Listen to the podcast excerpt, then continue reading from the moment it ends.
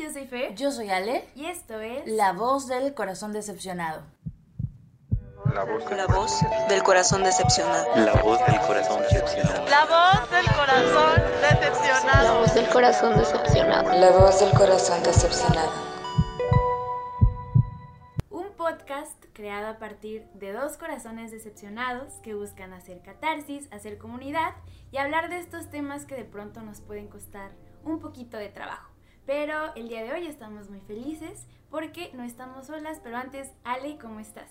Bien, Fer, ¿tú qué onda? Bien, muy feliz, muy emocionada eh, y ya quiero presentar a nuestros grandes invitados y me gustaría que lo hicieran por ellos mismos, así que empezamos de este lado. Muchas gracias por la invitación, Ale, Fer. Mi nombre es Amir y estoy muy emocionado de lo que vamos a hablar hoy. Gracias, igual, yo soy Alison, soy no binario, joto, vegano, cáncer. Todas las minorías posibles. Creo que sí. Me encanta, eh, pues Ale. Exacto, vamos entrando. Pues se preguntaron ustedes de qué vamos a hablar el día de hoy. Y bueno, es un eh, episodio especial y todavía seguimos como eh, ya al- en la recta final de junio, pero esto ya va a salir en julio, pero queremos como justamente hacer como este eh, recordatorio, ¿no? De todo lo que ha pasado en el mes de junio, que es el mes del Pride, ¿no? Y nos parecía como muy importante tener este episodio aquí en la voz del corazón decepcionado. Entonces, pues vamos a, a ir un poquito para esos temas. Claro, vamos a empezar primero con esta parte como informativa y luego el cotorreo. Siempre pasa, entonces, pues me gustaría eh, preguntar primero cómo ha sido este mes para cada uno de ustedes. O sea, ¿qué, qué, qué creen que han como logrado experimentar? Porque sabemos que es un mes como bastante especial, ¿no? Ya vamos a empezar a llorar. Ya vamos a empezar, ya. por supuesto. Es, es tu espacio, es tu casa. Bien, tú- la verdad es que esto fue una experiencia nueva para mí, Ujú. todo este mes. Es, ha sido una bomba, una eh, de emociones, pues, una explosión de emociones. Eh, yo creo que mi, mi punto final, bueno, mi punto más alto fue la marcha del orgullo que hubo el, 12 el 12, de junio. el 12 de junio, aquí en Tepic. Ok. Espero hayan ido los que nos están escuchando. Terminé llorando Ah. y sentí que fue mi mejor cumpleaños, ¿saben? ¿Fue en tu cumpleaños? No, pero se sentía mi Pero, cumpleaños. ah, Como si lo fuera. Qué Yo me lo bonito. apropié. Es que íbamos en el carro y bromeé diciéndole a Alice, Alison que, que era su cumpleaños y que, bueno, era el cumpleaños gay de todos. ¿no? Y pues me la creí, ¿verdad? Y Por ya supuesto. es dos regalos, dices, en el año. Fue mi primera marcha del orgullo y Wow. la verdad es que ha cambiado mi vida. Ha sido un mes donde pude, he podido ser yo mismo Ujú, y pues nada, espero así sea todos los meses. Claro. Pues también para mí fue distinto porque es la primera vez que yo fui a la marcha del, del orgullo aquí en Tepic. Eh, ya había ido en Guadalajara y pues fue padre, pero la verdad me emocionó mucho ver a Tepic de esa forma. Claro. Me sorprendió que hubiese familias completas en el, en el orgullo, la marcha del orgullo. No sé, me sentí como orgulloso de también de ser tepicense, o sea, del, del ranchito, ¿sabes? Porque uno como que piensa que aquí no, la diversidad no se celebra. Entonces realmente me, emocionó mucho eso, me sentí abrazado. Y también me emocionó mucho que hubo muchísima representación trans y muchísima representación de mujeres lesbianas porque no suele ser así. O sea, en los otros prides a los que he ido es más la representación masculina. Ujú. Claro, al final es diversidad, ¿no? Y, y creo Sí. que este año sí se demostró. Me tocó ver algunas imágenes y estuvo muy bonito, ¿eh? O sea, lo hicieron demasiado, demasiado emotivo. Me encantó, pero bueno, Ale. Sí, lo que comentaba eh, justo Fer hace un rato, o sea, sabemos que no es una cuestión de que tenga que ser solamente en junio, ¿no? Y ya nos olvidamos todo el año, pero sí es justamente, o sea, la celebración de un montón de cosas, porque también para llegar a este momento histórico en el que estamos, pues muchos dejaron muchas cosas, ¿no? O sea, se, se ha trabajado muchísimo y como lo decía Samir, a ti te ha tocado ver como esa evolución. Eh, cuéntanos un poco justo acerca como de, de esa diferencia entre Tepic y otras grandes ciudades, para las personas que no sepan, pues Samir vive en la Ciudad de México y es un contexto, me imagino que totalmente Sí. distinto, pero que como decías, Tepic poco a poco va abriendo paso a la diversidad y creo que eso es muy bonito. Pues yo noté que me la pasé mucho más cómodo en la marcha de Tepic porque sentí que el ambiente era mucho más íntimo. Marché con mis amigues, o sea, marché con Allison, nos encontramos con varias personas que conozco y que también conozco como todo el proceso que han llevado para aceptarse a sí mismas, ¿no? Entonces, el hecho de verles marchando me, me emocionó mucho, sentí realmente como la intimidad y pues que éramos una comunidad. Lo que también rescato muchísimo es que en las ciudades grandes se suele suelen ir eh, como marcas o carros de empresas grandes, ¿no? Y a veces siento que eso puede como, no sé, manchar de algún de alguna de alguna forma como el movimiento y llevarlo a algún punto como más capitalista. Y en Tepic siento que se mantuvo en Más orgánico, ¿no? más orgánico Sí. justo, o sea, las personas que fueron realmente estaban in- inmiscuidas en todo el movimiento. El comité pues sí, o sea, son personas que se organizan, pero todas tienen como esta esta misma visión de pues de lo que vamos a hacer. No no vamos a vender cosas, no vamos a vender Claro. nada, vamos a mostrarnos como somos. Entonces, eso me pareció muy muy bonito, muy hermoso. Oigan, y esto no es examen, pero nos pudieran decir LGB, todo, el nombre completo y qué representa cada inicial, por favor. A ver, LGBT, T, T, bueno, L. lesbiana, Sí. G, gay. B, bisexual, T, transexual, transgénero, I, intersexual, A, asexual, Q, queer, me falta alguien más. Pues la más en la más están también, es que se han agregado este año Sí. justo surgió una nueva bandera y también están las personas intersexuales, Ya. la pansexualidad. Creo que esas son las que, bueno, si no me equivoco, sin afán de como no agregar a nadie, pero sí, Claro. son los que se agregaron. Sí. Y, y justo también eh, este año, bueno, fue cuando yo conocí, no sé si en años pasados, también las franjas, cafés y negras, ¿no? Que significa justamente eh, pues todo Latinoamérica y también pues este los Ah, sí. afrodescendientes, ¿no? Que también de repente eh, pasa que eh, lo encasillamos justo a lo que decíamos hace rato, ¿no? O sea, las marchas enfocadas en hombres blancos, gays, de cierto estereotipo y no, o sea, en la comunidad cabe como absolutamente todas las personas, todas las personas, entonces creo que es como, como bastante importante también mencionar pues estas interseccionalidades, ¿no? O sea, Sí. no es lo mismo eh, justamente un gay en la Ciudad de México, ¿no? Privilegiado, hombre con eh, recursos económicos, Sí. a, eh, no sé, me imagino, por ejemplo, acá en Nayarit tenemos muchas etnias, ¿no? Y Sí. personas también de la diversidad existen ahí. Entonces creo que es justamente también eh, reconocer todo eso Así y eh, que todos estemos como, que luchemos por los derechos de todas y todos, pues, Sí. ¿no? O sea, Claro. en, en cualquier eh, ámbito y en cualquier eh, discurso, digamos. No sé si en esta marcha aquí en Tepic vieron como representación de algunas etnias por ahí. Sí. Al final hubo un meeting en la plaza principal y una chica trans que es de las meras meras del comité Ujú. Eh, dio pues empezó a leer las consignas, ¿no? De la marcha y hablaba de justo esta interseccionalidad que se está buscando, también de agregar a las personas con VIH, porque el VIH es como, pues la pandemia que ha definido el rumbo también de la, de la comunidad LGBT, o sea, no para adjudicarnos la enfermedad, sino para reconocer que es, es parte de...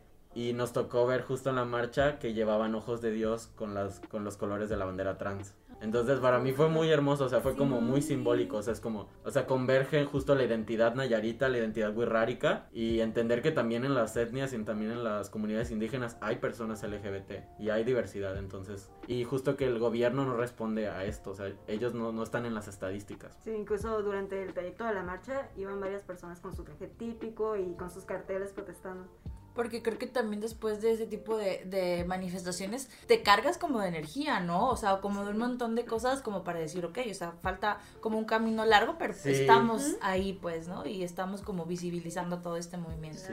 Oigan, y pues este podcast se llama La voz del corazón decepcionada y si de por sí las relaciones eh, eh, con otras personas son complicadas, en la comunidad, ¿cómo ustedes cómo las han transitado? Pues justamente, ¿no? O sea, sus, sus relaciones, este, Este. aquí ya vamos a empezar con la chisma, básicamente. ya estamos La parte informativa ya quedó ahí, quedó darle, sentado. Pero justo también esta otra parte, este, co- co- ustedes cómo, cómo lo han vivido, ¿no? O sea, cómo se han relacionado, si ha sido eh, fácil, complejo, o están en esa Claro. búsqueda, no sé. no. No va a pasar. Sí. No es clickbait. Es que- sí, sobre todo por este, este proceso que, que yo lo platicaba hace unos días con, con un amigue, me cuestionaba, ¿no? Todo esto de- del closet, por ejemplo, que qué gacho que, que mucha gente probablemente se queda ahí mucho Sí. tiempo cuando yo digo, ¿por qué existes? Y, o sea, no le tienes que dar explicaciones A a nadie. Tú ama a quien tú quieras, sé quien quieras ser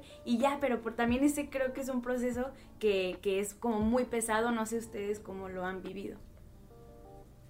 Pues sí, la verdad es que sí, sí ha sido duro. O sea, a veces como que vuelvo atrás y me doy cuenta de todo el camino que he recorrido y que muchas personas han recorrido con, junto conmigo, ¿no? O sea, pues mis amigas que, que han estado ahí como para ayudarme porque sí es complicado como salir del closet y todo la- lo que implica salir del closet. Sí. Este.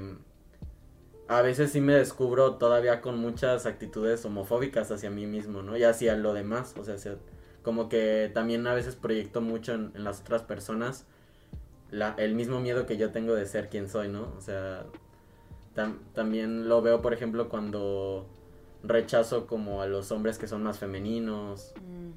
O re- eh, porque incluso también yo rechazo mi propia feminidad, o sea, entre comillas, pues, que es femenino y que no. Pero por, siento que también por eso marcho, por eso voy a marchar. Porque al- al mo- cuando yo estoy marchando, estoy sublimando todas estas cosas, todas estas dudas que aún tengo y las grito, o sea, las, las, las comparto y marcho, o sea, es como, es, es la forma más genuina para mí de, de asumir lo que soy, pues. Total. Yo les quiero contar una anécdota Ok. de que, o sea, obviamente, pues se notaba mi jotería desde que nací, ¿verdad? Pero recuerdo que ya estaba como en este proceso. Yo decía, no voy a salir del closet. O sea, ¿qué necesidad? Claro. Yo no le debo eh, explicaciones a nadie. ¿Para qué? Entonces yo vivía mi vida así como sin decir, Sí. ¿sabes? Salía alguien en la televisión y, con- y yo estaba con mi papá y era, qué guapa mujer, me enamoré. Cosas así, ¿no? Me acuerdo que estaba pasando por la sala y estaba mi mamá. Yo decía, oye mamá. Me decía, no vayas a decir que eres lesbiana. Y yo, ¿qué, qué- qué pasó? Yo venía a pedirte agua. O sea, que no. si quedó. Que si- Y ahí, ahí me dio un bajón enorme. Porque, o sea, ella, ella lo sabía y aún así me lo negó, ¿saben? Fue como que ni me vengas a decir esto. Y fue como, wow. O sea, yo no iba con esa intención. Iba a pedir la mitad de limón. Porque ¿sabes? para ti, ajá, para ti no era necesario quizás hacerlo, ¿no? Pero eso sí te cerró ya como un montón de posibilidades de decir, ah, no puedo hacer esto en mi casa, ¿no? O sea. Y sí, la verdad es que fue un bajón muy fuerte para mí, porque pues tu mamá, ¿no? Y que luego, luego te diga eso, fue como, wow, estás rechazando quién soy. De ahí, o sea, yo, yo sentía cierta libertad, pero a partir de ahí sí me volvió a costar. Y ahí sí dije, creo que debo de salir del closet. Aunque no creía en eso, sí fue como de que se lo debo, tal vez no a mí, no me lo debo a mí, pero se lo debo a mi mamá, a mi papá, para que ellos ya agarren el rollo y sepan qué está pasando conmigo. Yo realmente yo no tuve una salida del closet. Este, es algo que me da como un poco de coraje y dolor compartir. Yo sentí que me sacaron del closet. Yo estaba en un proceso terapéutico con una psicóloga que la neta no quiero ni decir el nombre. Yo le com- yo le comenté que yo me sentía como confundido, ¿no? Entonces ella, eh, mi mamá también toma terapia con ella y ella le contó a mi mamá. Entonces, Rompiendo los códigos sí, de ética. totalmente. todos los códigos de todo lo que se te puede ocurrir sí, en la vida. Exacto, o sea, horror. yo y yo era menor de edad y ella alegaba, no, es que con estas tendencias que tú tienes te pones en riesgo. Entonces para mí era necesario decirle a tu mamá. Pues sí, esa fue mi salida del Wow. closet, entre comillas. Yo estaba, si ya estaba confundido, yo terminé el triple confundido, asustado, porque mi mamá se enteró y mi mamá le contó a mi papá. Entonces se hizo como una, Una como una cadenita. cadenita, ajá. Y al final yo ni sabía ni qué pedo, ni qué le había dicho, ni cómo se lo había dicho. Entonces yo como que sentí que abrieron el closet y me sacaron así. Y hubo como algún tipo de, o sea, tus papás con esta información sí fue como que hacia ti te empezaron a decir algo o Sí. así, o fue como que... Sí, este, pues me, me, me o sea, se reunieron y me hablaron y me preguntaron que es cierto esto, pero ni siquiera me preguntaron, ¿eres gay? Claro. Me Lo que dijo la psicóloga que tú ni siquiera sabías que había Exacto, dicho lo la que dijo la psicóloga. psicóloga es cierto, yo sé de qué. O sea, ya fue como que empecé a leer las cosas y me di cuenta de, güey, qué pedo, qué está pasando, ¿no? Me asusté mucho. La psicóloga lo que me dijo todavía fue que nes- yo necesitaba salir con mujeres. Que eso, o sea, estaba como metiéndome en una terapia de conversión. Claro, claro. Que son ilegales, por cierto, allá. Ajá, exacto. Entonces me empezó como a meter este rollo de no, es que la vida de los gays es mucho más complicada. Y este, y yo, pues como, pues tenía 16 años, como con el afán de ya salir de este infierno, pues, es- pues le dije, sí, sí voy a salir con mujeres. Y sí, sí empecé a salir con una que otra muchacha. Y pues, güey, no. Sucedió y después de un tiempo yo pues dejé de salir con mujeres y yo empecé a salir con hombres, o sea, pues era, pues güey, ni modo que no lo hiciera, ¿no? Entonces, este, poco a poco como que yo también me fui asumiendo y le conté a mis papás y ya se lo conté desde mi propia forma de hacerlo. Entonces ahí ya cambió todo el panorama. Mis papás yo creo que también como que toparon que las cosas no, esta- no estuvieron bien. Y la verdad es que ya no los culpo porque pues también los dos aprendimos de ello. Quien sí la verdad es que me saca un poco de onda, quien es una profesional es esa psicóloga. Y quien sí justo tiene un Claro. código de ética. Entonces a ella sí pues sí le puedo reclamar todo esto porque pues no está chido. O sea, me imagino se atiende a más personas, más jóvenes. Exacto, o sea, volvemos a lo mismo. Si de por sí ya es como súper difícil asumirse en un proceso terapéutico, ¿no? O sea, si ir a terapia está como súper estigmatizado todavía en los tiempos actuales y luego todavía te animas, vas, te abres, Y estás como intentando solucionar eh, a lo mejor otros problemas y esta persona, pues por su visión, ¿no? Justamente de cómo tendría que Sí. ser tu vida y me llama mucho la atención lo que mencionas, esta parte de que es que la vida de los gays es muy difícil, pero ¿por qué es difícil, Sí, no? O sea, es difícil porque hay toda una sociedad que sustenta y sigue eh, decidiendo que así sea, pues, o sea, no Sí. es gratuito eso, pues, ¿no? Porque sí he escuchado mucho que justo eh, a los papás les da como miedo o así, por preocupación por sus hijos, Sí. como todo, pero al final justo eso solamente refuerza que el mundo sea más peligroso por esas mismas ideas, ¿no? Entonces es como un, un círculo ahí vicioso bastante raro. Bueno, este, la verdad es que mis relaciones han sido como muy fallidas. No he tenido nada serio. Ay, hermana. Bienvenida al club, hermano. Te abrazo. Sí, claro Eso sí. nos conecta a los heteros a los... Eso es universal. Ajá. La gente, la gente sin responsabilidad afectiva está mira, en toda la comunidad, Sí. en todas En las todo. todas partes. Sí. Continúa. Bueno, este, sí, la verdad es que he tenido puras relaciones fallidas. De hecho, no- digo relaciones porque nunca he tenido de que una pareja. Y la verdad es que ahorita lo agradezco porque pues todos estos años me doy cuenta que el rechazo de estas personas, porque yo víctima, ¿verdad? Obviamente. Uf, Cáncer. cáncer. cáncer.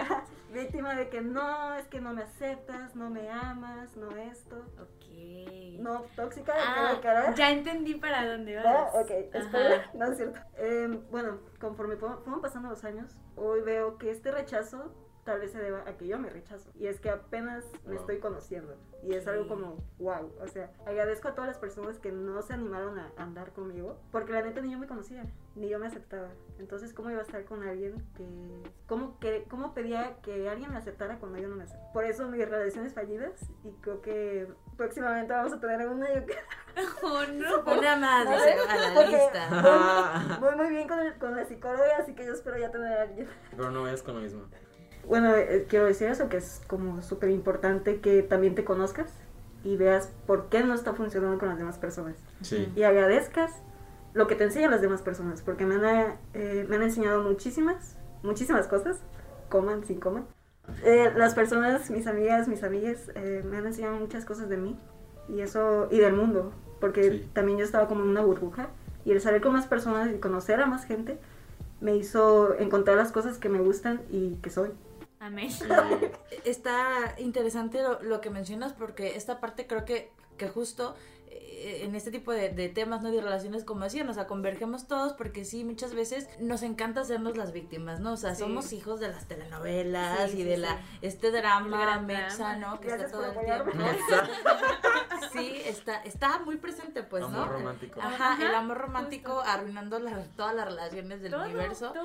Pero, pero justamente también está como muy interesante eh, eso que puedas aceptarlo ya, ¿no? O sea, ver como esa parte desde la aceptación de la, la neta, o sea, qué buena que, que, que no, porque si no, eh, Sí. a lo mejor hasta te hubiera hecho más mal, ¿no? O sea, al, al intentar encontrar otras cosas que no estaban allá afuera, ¿no? Claro. Porque creo que también eso, y en todas las relaciones también, no sé, creo que nos podemos identificar de que a veces buscamos en las otras personas como, como llenar nuestros propios vacíos y la Sí. neta es que es muy complicado entender que no es así, pues. Sí. ¿no? O sea, que al final de cuentas, por eso le, le apostamos mucho en el podcast como a, a intentar eh, construir relaciones más sanas desde otro lado, pues, ¿no? O sea, como de, de construir así todo lo que nos han enseñado toda la vida de cómo tiene que ser una relación, intentar como, como construir otras cosas. Claro, nuevas realidades, ¿no? Porque eso es, o sea, o sea, están, estamos en una constante evolución donde hay ciertas personas que se encasillan a lo mismo y de pronto llega y chocan y hay conflicto. Pero bueno,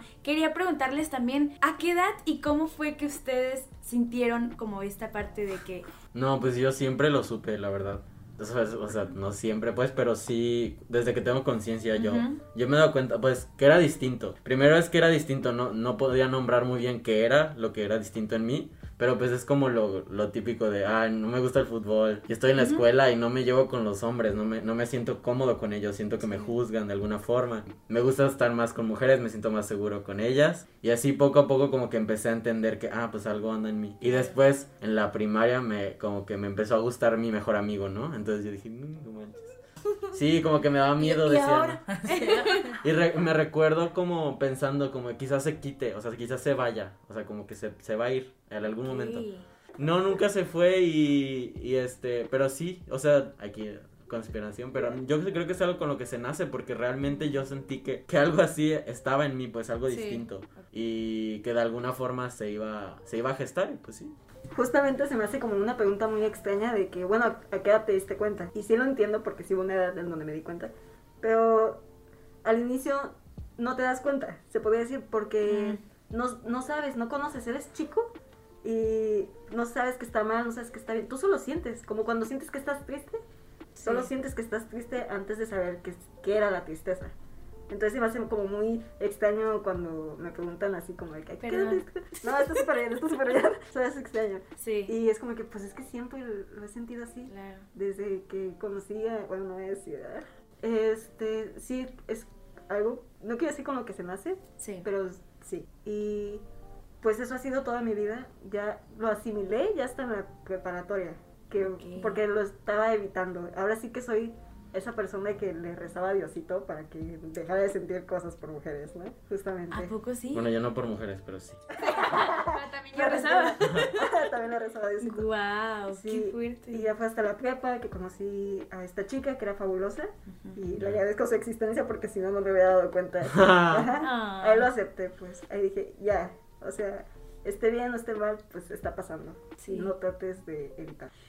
Oigan, y justo eh, ahorita se me venía a la mente en estas cuestiones que ustedes decían, cierto, ¿no? O sea, pues es que no hay un momento donde lo sientes porque para ti es como normal hasta que las demás personas te empiezan a decir que a lo mejor no es tan normal claro. o te empiezan a cuestionar o ves a tu alrededor eh, cómo se comporta la gente y la sociedad, pero en ese sentido ustedes no sé si tenían como algún referente de, de algo, ¿no? Porque eh, me parece que, que puede llegar a ser importante o no, justo por la representación que existe tanto en medios como en películas, Claro. en series, en Ujú. cosas que a lo mejor hace mucho tiempo no, no estaba, no Sí. existía. Entonces, ¿ustedes sí tuvieron algún tipo de, de referente de ese tipo? ¿Cómo fue para, para ustedes? Bueno, mis referentes creo que fueron como...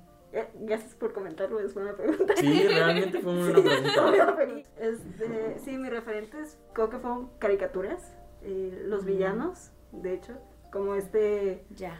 Este Red de La Vaca y el Pollito. Mm, por ejemplo, un ejemplo de Güey, amo. Súper andrógino, no binario, o sea. Colone. pero- ah, y creo que también El de las chicas superpoderosas, El ¿no? de chicas Él, ¿no? Sí. algo que mencionas también que quiero como externar es que aparte de pues tu gusto, tus atracciones hacia el mismo sexo, también es importante la identidad. Porque mencionamos LGBT y pensamos en dos vatos ah, agarrados de la mano, Ujú. blancos, altos y guapos, Sí. ¿no? Y creo que también es importante hablar de las identidades trans, este, Sí. los queers, los no binarios. Ujú. Y para mí fue algo que nunca vi, nunca vi ni en revistas, ni en tele, ni en películas, ni nada. Si es difícil ver a mujeres besándose, ahora imaginen a un trans besándose con una mujer o con un hombre o whatever. Y de hecho fue hasta este año también que finalmente descubrí una representación. Incluso lloré y le mandé mensaje a mí de que, de que estaba llorando porque finalmente vi a este chico trans que hace drag y, o sea, está, pues, no sé, me estoy lleno de sentimiento. Ay, Porque-. Justamente eh, en RuPaul Drag Race, Uh. Ah, justamente este, mencionaba que él se inspiraba a hacer esto porque quería ver más representación como él. Gottmik. Gottmik, ajá, Ujú. exactamente. Y yo cuando, cuando dijo ese, eso me quedé en shock porque justamente es la primera persona que conozco eh, que es como yo, que siento que es como yo. O sea, un chico Sí. trans que hace drag, Y ¿sabes? que es femenino aparte. Ajá, es súper femenino Sí. y la voz no es tan masculina. Ujú. Pero sí, entonces, aparte de cómo te relaciones, Ujú. te relaciones, es importante pues las identidades. Sí. Bueno, voy a continuar con esto y ahorita digo lo mío. Ok. Creo que eso es súper importante y yo también siento que falta muchísima visibilidad trans en todo, o sea, ¿no? Ujú. Sí, en todo, en todo. Pues, no sé, o sea, siento que ahorita sí se le está dando mucha visibilidad a, pues, a los gays, o sea, a los gays hombres, masculinos. Pero, pues es que somos más, o sea, justo son tantas letras y siento que falta muchísima, toda, muchísima visibilidad. y no sé, pues siento que la G es, o sea, acapara mucho, acapara muchísimo.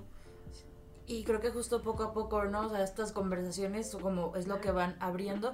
Porque sabes qué pasa también a mí me ha tocado que de repente yo tengo eh, pues amigos gays, ¿no? Pero que en algún punto de, de la vida era como que justo criticaban como a, a lo trans, pues. O por ejemplo mucha gente que criti- y para mí era como muy choqueante de decir, o sea, como tú que has vivido justamente un proceso, Exacto. ¿no? O sea, Que eh, que está todavía, con lo que decías, un montón de, de transfobia en este, en este caso, porque, o sea, decían, bueno, o por ejemplo también, eh, pues justo mencionar que una cosa es tu orientación sexual Sí. y otra cosa es tu identidad de género, porque perfectamente puedes ver a una persona trans lesbiana, ¿no? O a una persona trans Claro. gay. Sí. Y, y creo que todavía eh, llegar a esos lugares, eh, como que hay muchas personas, te digo, incluso dentro de la misma comunidad, que todavía no, este, no tienen como esa apertura.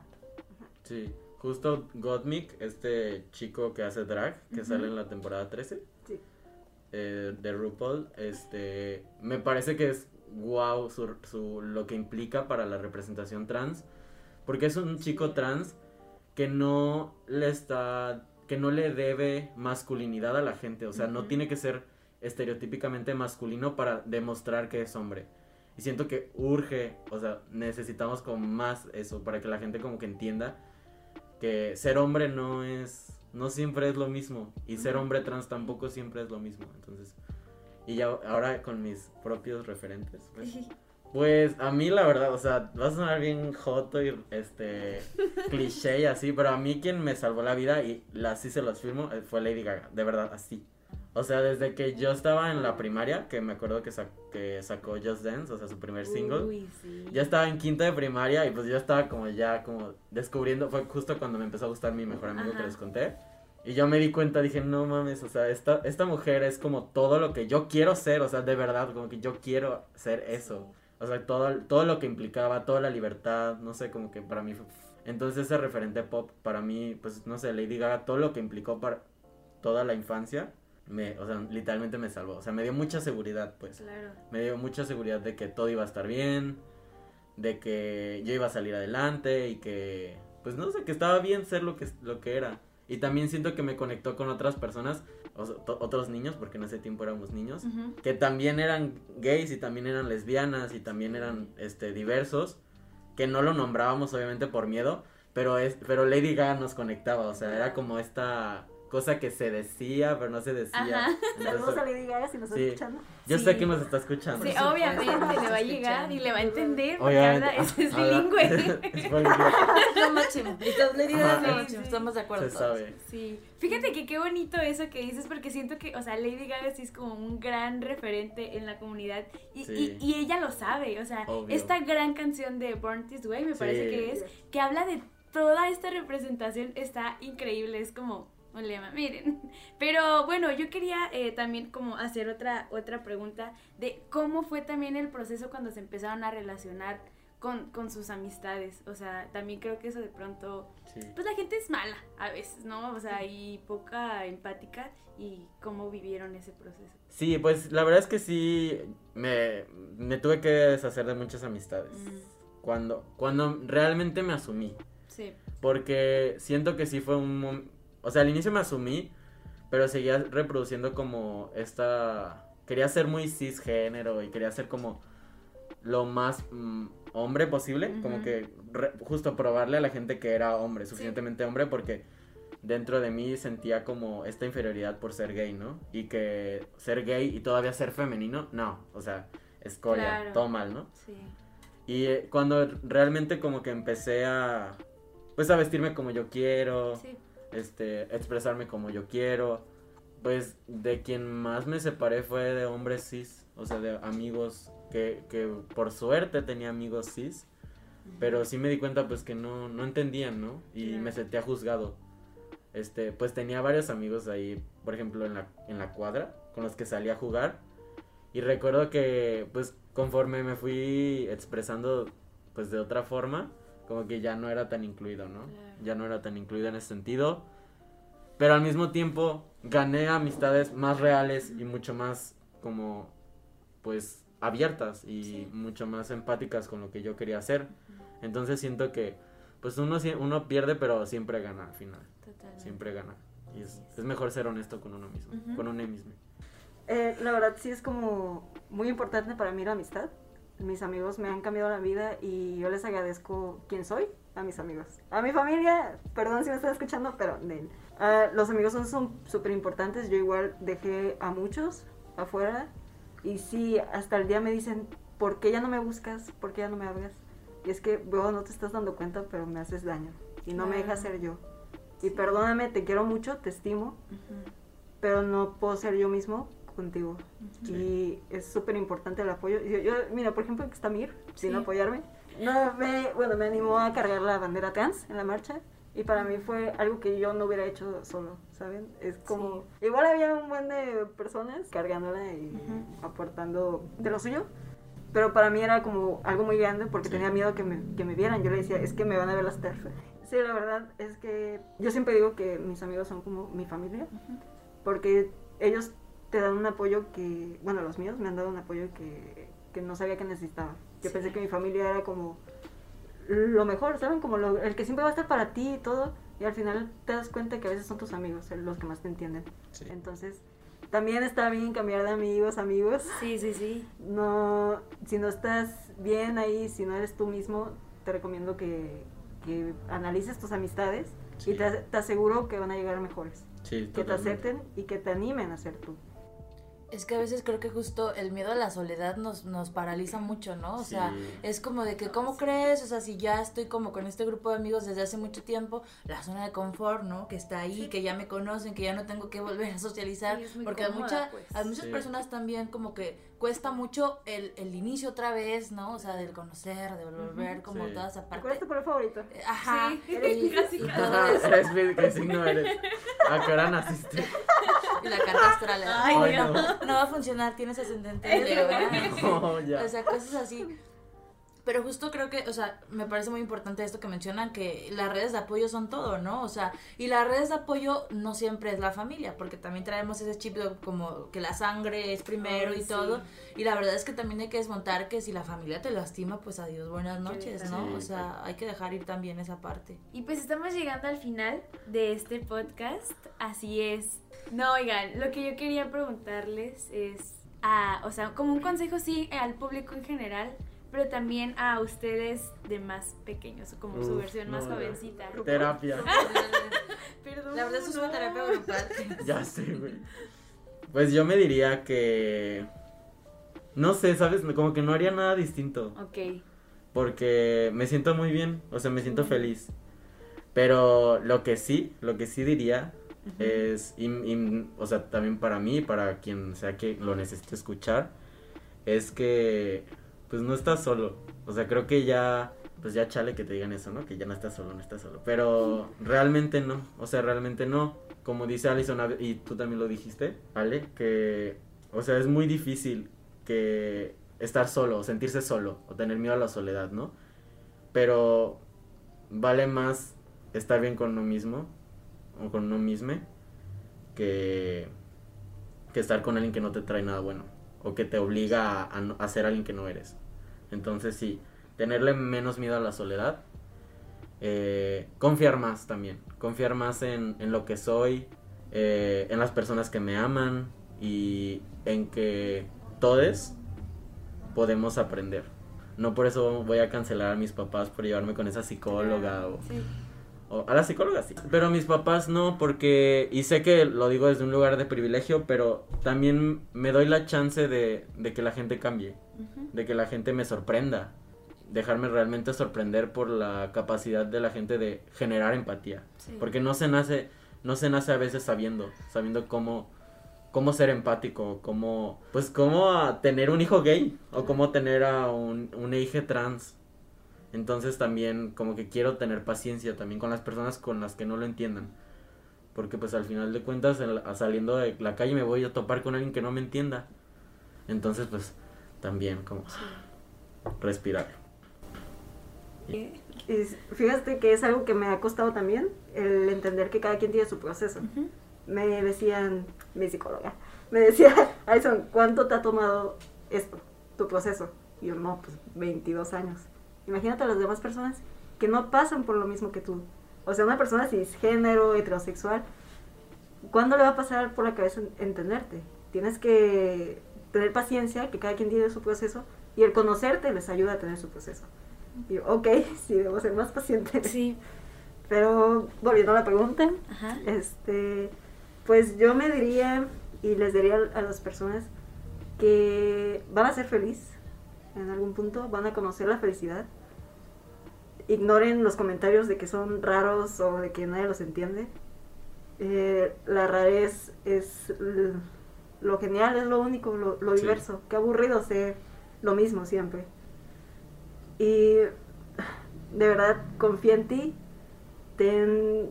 ¿Cómo se dice cuando.? cuando Paciencia. Anhelo. fiel. Séte fiel. Sí, Sí. A ti mismo. Sé fiel. Sé fiel a ti mismo. sí. Y la verdad es que te prometo que vas a ser feliz. Vas a conocer la felicidad. Quiero agradecerte, Fer. Ya, Ah. ya, Es que Fer me mandó el mensaje. Sí. Quiero agradecerte por eh, invitarme. La verdad tenía miedo de venir y te dije que no al inicio. Sí. Pero después de dos minutos dije, necesitamos más representación. Y es justo lo que yo quiero que haya. Así que, aunque nomás esté escuchando mi voz, eh, el que hayas abierto este espacio y me hayas invitado, creo que puede cambiar la vida de muchísimas personas. Sí. Y te lo agradezco. Totalmente. No, pues a ustedes por venir y compartir esto. Es- Justo, ¿no? También estar dispuesto a, a, a eso. Creo que justamente este espacio nace como de ahí, de esa Sí. necesidad de decir, ¿sabes qué? Es que hay un montón de gente, que hay un montón de temas que no los puede hablar, pues, ¿no? Porque a lo mejor no tienen eh, círculos seguros. Yo siempre digo que, que las personas que sí logramos... eh, eh, ah, por ejemplo, nosotros aquí somos un círculo seguro y a lo mejor esta, esta cuestión no la tiene cualquiera. Y creo que Sí. está bien interesante y es como muy valioso que a lo mejor una persona pues a través de, del cel pueda como conectarse 40 minutos a Sí. sentirse como parte de algo y sí les agradecemos muchísimo eh, que vengan, que compartan porque sabemos que de repente pues no es fácil venir aquí a uno y Claro. ventilar, decir así como Sí, que sí, sí. este Nos ha toda costado. la vida. Sí, nos ha ah, no, dice. ¿Y a mí qué? Pero la verdad que gracias por, por estar y sí. por compartir con nosotras como todas pues su historia, parte de su historia porque también sabemos que, que esto no, no es todo, ¿no? O sea, esto es una parte de lo que son, pues, ¿no? O sea, y, y más allá de eso, pues, o sea, se dedican a, a distintas... Y yo cuéntenos, es más, porque, o sea, Sí. por ejemplo, Alison eres, este... De todo. Es todo lugar. Y Es muy influencer, más que nada. Y muy talentosa también, pues, Claro. ¿no? O sea, y yo hace, Sí, hace, o es sea, una como- farsa, no le crean. Y No. soy inseguro también. no se nos han dado cuenta. Todo cabe. Y, y a mí, por ejemplo, ahorita que lo conocimos, pues también él, él estudia en la UNAM, estudia teatro, él Sí, está ahí como chido. preparándose también como... Gracias, gracias. Gracias No, a sí. ustedes. Y, y pues también cuando quieran hablar de algo, pues aquí está el espacio. Muchas separo. gracias. Siempre vamos a estar aquí para ustedes. Y, y también de que la neta, o sea, aprendí mucho, quiero que sepan eso y agradecerles, o sea, como que mucho, mucho por ejemplo, esta pregunta de, de, de que en qué momento es cierto, o sea, y yo pues nunca, o sea, nunca lo hubiera pensado, pues de que sí es cierto, o sea, es algo que simplemente está sucediendo y no hay forma de, de tener como una cantidad exacta, pues. ¿Cuándo te Entonces- diste cuenta que habías entero? Ay, Y, y, eh, justo, y ¿no? es un dolor. No, es que justo está padre también preguntarme porque yo sí me he hecho esa pregunta como en el sentido de decir, pues, o sea, como por, ¿no? O sea, que ¿a quién me tengo que, o sea, nunca tuve que, nunca tuve que, que asumirme hetero, nunca tuve que darle a nadie Sí. eh, como explicaciones como al respecto y, y como de, o sea, tampoco nunca me lo pregunté. ¿no? Sí. O sea, es como que vas Sí. por la vida así. Y pues, otra vez gracias, de verdad. Esto ha sido todo. Recuerden seguirnos en nuestras redes sociales. Compártanos nuestras, su- digo, no. sus redes sociales si gustan. No me la sé, deja de buscar. Bueno, vamos dándole de nosotras, Alecita, ¿cuáles son? Nosotros estamos en Facebook como La Voz del Corazón Decepcionado, en Instagram como arroba La Voz Podcast también. Así es. Así que, pues igual, no se apuren. Las Ah, dejamos Ah, no, en el sí te- episodio. Yo sí tengo los míos. Ah, ahí está. Ah, Tú eres eh, bueno, nada más el de Instagram, por mamador. Eh, arroba Amiratos Árabes. El mío es Alison Ra con dos S, una L y con H al final. Nos vemos la próxima semana con más. Adiós. Adiós. Gracias. Bye.